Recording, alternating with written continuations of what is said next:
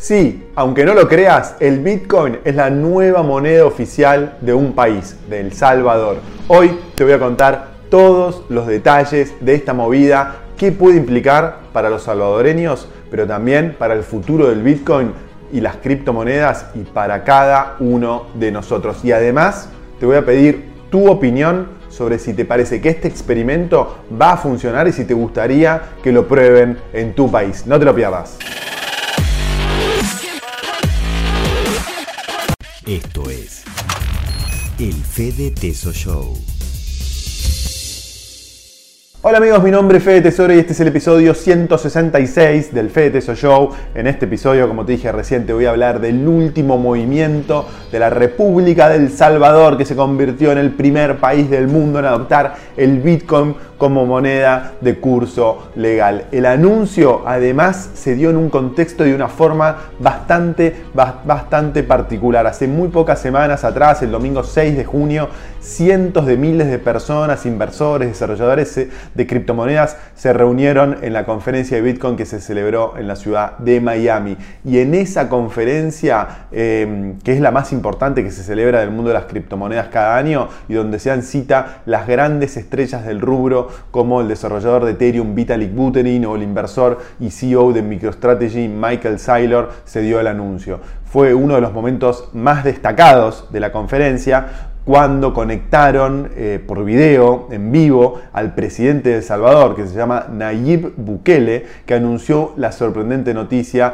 que en los próximos días iba a presentar una propuesta de ley ante el Parlamento Nacional para convertir a El Salvador en el primer país del mundo en adoptar al Bitcoin como moneda de curso legal. Este movimiento finalmente se formalizó el pasado 9 de junio cuando la Asamblea Legislativa del, Salvador aprobó con el voto a favor de 62 de los 84 diputados que la componen la ley por la que el Bitcoin pasa a ser una moneda de curso legal en el país junto con el colón salvadoreño y el dólar estadounidense. Pero antes de profundizar esta idea revolucionaria de implementar el Bitcoin como moneda de curso legal, vamos a analizar brevemente quién es Nayib Bukele, el presidente de Salvador, y por qué pudo haber tomado esta histórica decisión. Nayib Bukele es un presidente, la verdad, muy particular. En primer lugar, porque es joven, tiene 40 años, no existen muchos presidentes en el mundo que sean tan jóvenes, con 40 años llegar a la presidencia. Entonces, este es el primer punto. El segundo lugar, porque antes de empezar su carrera política se desempeñó como empresario, cosa que no es tan rara, pero sí su, su rol era publicista. Su agencia llevó adelante la publicidad del principal partido político de Salvador durante 12 años. Luego entró al mundo de la política, primero fue elegido como alcalde de Nuevo Cuscatlán en el año 2012 y luego como alcalde de San Salvador, que es la capital del país, en el año 2015. Y finalmente, con una campaña que estuvo muy basada en las redes sociales, especialmente en Facebook y en Twitter, Bukele asume como presidente de El Salvador en junio del 2019 con el 53% de los votos, superando por más de 20, 20 puntos al segundo candidato más votado. Su ideología, la verdad que no está clara. Él tampoco es claro con sus declaraciones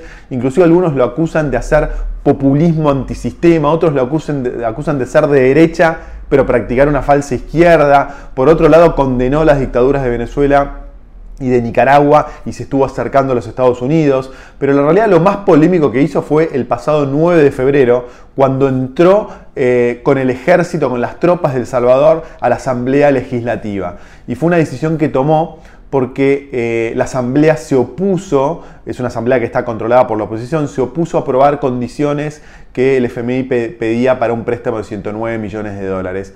Eh, y con esta movida la oposición lo acusó obviamente de hacer un autogolpe de Estado y varios organismos internacionales lo criticaron y lo alertaron. Entonces, el estilo de liderazgo autoritario de Bukele eh, tuvo muchas críticas desde que asumió la presidencia hace ya dos años. Sin embargo, él sigue manteniendo una popularidad muy alta entre los salvadoreños y esa popularidad la aprovechó para pasar la ley del Bitcoin y declararla como moneda de curso legal. En conclusión, no está claro qué piensa, pero sí está claro que maneja muy bien las redes sociales y a la opinión pública y su popularidad está altísima y no deja de crecer. Ese es el perfil medio raro de Bukele. Pero ahora vayamos a hablar de cuáles son los incentivos del presidente para lanzar esta iniciativa? Bueno, el mismo Bukele dijo que tenía dos grandes objetivos con esta ley. El primer gran objetivo está relacionado a intentar desarrollar un nuevo sistema financiero para El Salvador, un sistema que hoy tiene muchos, pero muchos problemas. El primer problema que tiene el sistema financiero de El Salvador es que es uno de los países del continente donde la mayor cantidad de gente está afuera del sistema financiero. El 70% de la población no tiene acceso a una cuenta bancaria en El Salvador ni a ningún tipo de servicio financiero. 70%. Esto obviamente supone muchos problemas para el desarrollo económico del país, que es uno de los países más pobres de América, con un PBI nominal de solo 4 mil dólares eh, per cápita. Entonces, la idea es que implementando el Bitcoin, la idea es incluir financieramente a este 70% de la población que hoy no tiene acceso a ningún servicio financiero. Además, El Salvador es un país sin acceso a financiación exterior, más allá de algunos programas de apoyo que da el FMI, pero eh, el financiamiento es muy limitado. Entonces la idea es que el mundo del Bitcoin y de las finanzas descentralizadas o DeFi como se lo conoce, solucionen de alguna manera esta restricción sin la necesidad de recurrir a las entidades financieras tradicionales que apenas operan en el país, casi no tienen presencia en El Salvador. Y finalmente, El Salvador recibe cada año 6 mil millones de dólares en remesas procedentes de los emigrantes salvadoreños en Estados Unidos que hacen envíos de dinero a su país y la idea es que implementando el Bitcoin se permite un ahorro considerable en las comisiones que sufren todas estas personas enviando y recibiendo remesas. Pero además hay otro objetivo que también es muy importante para Bukele, que es atraer a inversores y emprendedores de la economía digital global a El Salvador. En su perfil de Twitter, el presidente Bukele presentó las ventajas fiscales y legales para que los emprendedores del rubro de las criptomonedas se trasladen a El Salvador para ejecutar y llevar adelante sus proyectos. Para un país muy pequeño como El Salvador y con una economía digital tan poco desarrollada, la llegada de inversores especializados en el rubro de las criptomonedas puede suponer una atracción de talento impagable y puede suponer la generación de muchos puestos de trabajo y de generación de nuevas empresas y nuevas personas emigrando a El Salvador, comprando propiedades, consumiendo. En definitiva, si ese objetivo es exitoso, va a suponer un crecimiento muy grande para la economía del Salvador.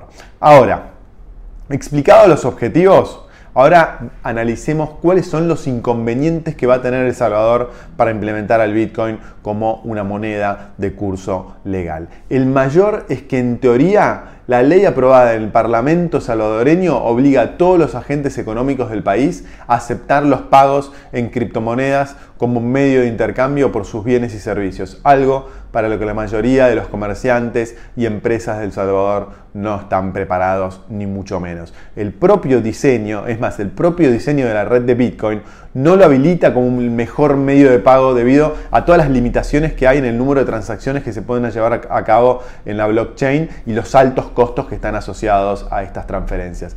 Sin embargo, ya están trabajando en alternativas que lo permitan, como por ejemplo la red Lighting, que consiste en una segunda red que se añade a la red de Bitcoin y que permite agregar transacciones para reducir el número efectivo de transacciones en la blockchain y por lo tanto reducir sus costos.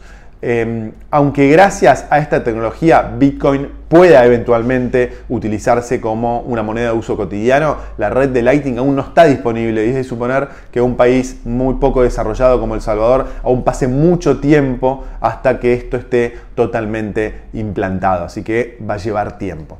Por estas limitaciones, algunos expertos, como por ejemplo Carlos Acevedo, que es el presidente del Banco Central de El Salvador, que fue el presidente del Banco Central de El Salvador entre el 2009 y el 2013 y es representante para Centroamérica del FMI, dice que la ley adolece de una difícil viabilidad y que someter el sistema financiero a una apuesta para las criptomonedas representa un salto al vacío que bien pudiera terminar en catástrofe. Por otro lado, también existen presiones del exterior para que El Salvador no adopte al Bitcoin como moneda de curso legal. El país obtuvo del FMI el año pasado un préstamo de emergencia de 389 millones de dólares y en la actualidad se encuentra negociando otro préstamo por 1.300 millones de dólares para sacar a la economía de la grave crisis en la que entró en el año 2020 cuando su PBI se contrajo casi un 8% por consecuencia de la pandemia del coronavirus. Y al poco tiempo de aprobarse la ley de adopción del Bitcoin como moneda de curso legal, el portavoz del FMI, Gary Rice, afirmó que la adopción del Bitcoin como moneda de curso legal plantea una serie de problemas macroeconómicos, financieros y legales que requiere un análisis muy cuidadoso aunque el FMI no se manifestó abiertamente en contra de esta decisión y ya que el organismo no debe de hecho entrometerse en las políticas internas de los países, muchos vieron en este comentario una advertencia de, que el FMI desaprobó este movimiento. Aunque esto por supuesto no sería sorprendente, sorprendente, perdón, es que el último fin del Bitcoin es reemplazar a las monedas fiduciarias justamente como el dólar, algo a lo que el FMI y los grandes poderes obviamente se oponen radicalmente ya que los hace totalmente irrelevantes y les quita su rol y les quita eh, su poder y su, y su razón de ser. En conclusión, esta idea del presidente de El Salvador de implementar al Bitcoin como moneda de curso legal tiene muchos inconvenientes para implementarse con éxito pero la comunidad global del Bitcoin, que es muy fuerte, está muy desarrollada, está muy interesada en que esto funcione, así que no es una locura pensar que Bukele va a tener a disposición alguna de las mentes más talentosas del mundo para ayudarlo a superar todos estos obstáculos. Y si estos obstáculos se pueden superar, y la implementación del Bitcoin contribuye al desarrollo económico del país, tendremos que ver si, Bukele tiene el empuje y la valentía para superar la oposición de los grandes bancos y los organismos internacionales a este desarrollo que sin duda van a aparecer. Y si todo esto funciona, no tengas dudas que otros países del continente con monedas frágiles y dependientes del dólar podrían replicar este movimiento que está empezando El Salvador. De hecho, según el sitio web Cripto Noticias, Panamá y Paraguay podrían estar preparando legislación para incorporar al Bitcoin en sus sistemas financieros y estos son dos países con economías más grandes que la salvadoreña. Si El Salvador es la primera ficha del dominó en caer y más países del continente adoptan al Bitcoin como moneda de curso legal a medida que sus países vecinos lo vayan haciendo, esto puede cambiar para siempre las reglas del juego global poniendo al Bitcoin a la altura de las grandes monedas del planeta como puede ser el dólar y el euro. Por supuesto, esto lo tenemos que ver. Ahora, ahora me gustaría conocer tu opinión, compartir tu opinión. ¿Te parece que puede funcionar este experimento? ¿Te gustaría que, los que tu país implemente lo mismo? Compartí tu opinión acá en la parte de comentarios que me interesa un montón conocer la opinión de toda la comunidad, así todos aprendemos de todos. Bueno, espero que hayas disfrutado este video, si te gustó no, no olvides de compartirlo, ponerle me gusta, suscribirte al canal si no lo hiciste, te mando un abrazo muy fuerte, gracias por estar ahí, nos vemos muy pronto. Chao.